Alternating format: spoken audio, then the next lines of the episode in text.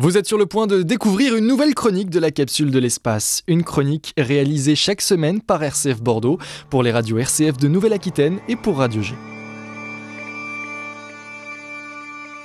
On termine cette émission avec vous, Julien Rullier, bonsoir. Bonsoir Blandine. L'Agence spatiale européenne a dévoilé ce 23 novembre sa nouvelle promotion d'astronautes, Julien. Un événement plutôt rare, Blandine. La dernière promotion d'astronaute de l'ESA date de 2009. Cette promotion comptait dans ses rangs un certain Thomas Pesquet. Depuis sa sélection, l'astronaute français a réalisé deux missions à bord de la Station spatiale internationale. Autour de lui, il y avait cinq autres nouveaux spationautes européens, des Italiens, des Allemands et un Britannique notamment. Alors devenir astronaute, c'est un vrai parcours du combattant, Julien? Le parcours est très loin d'être simple, en effet. La sélection dure plus d'un an et demi. Au programme, tests physiques, psychologiques et médicaux. Il faut être en parfaite santé pour espérer séjourner dans l'espace.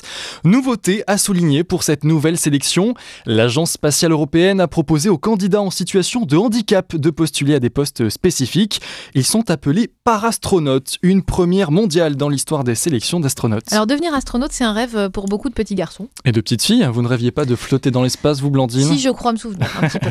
Jamais autant de femmes auront postulé à la fonction tant désirée d'astronaute. Elles étaient 1662 françaises en début de sélection. 5475 hommes ont aussi envoyé CV et lettres de motivation à l'ESA depuis la France.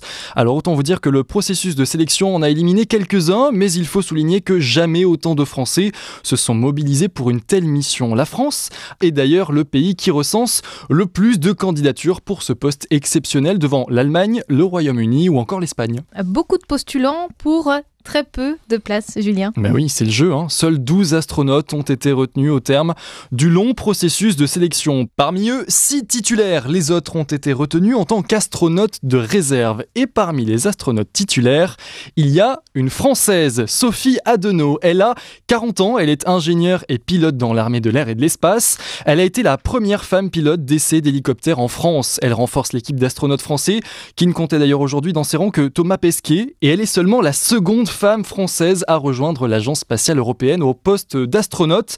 La dernière en date, c'était Claudie Agnoret. Elle est revenue sur Terre après sa dernière mission. C'était en octobre 2001.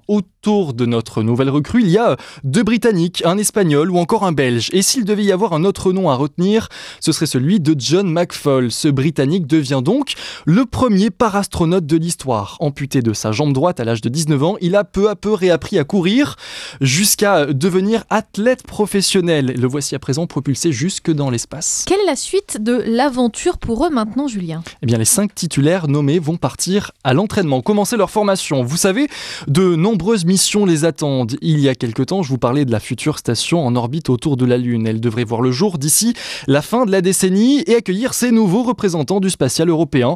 À bord, ils auront pour mission de réaliser de nombreuses missions scientifiques et pourront même venir fouler le sol lunaire. Il y a de beaux projets à venir pour ces prochaines décennies. Bon, avant ça, il faut travailler. Vous savez, le travail d'un astronaute consiste surtout à se préparer à ses futures missions.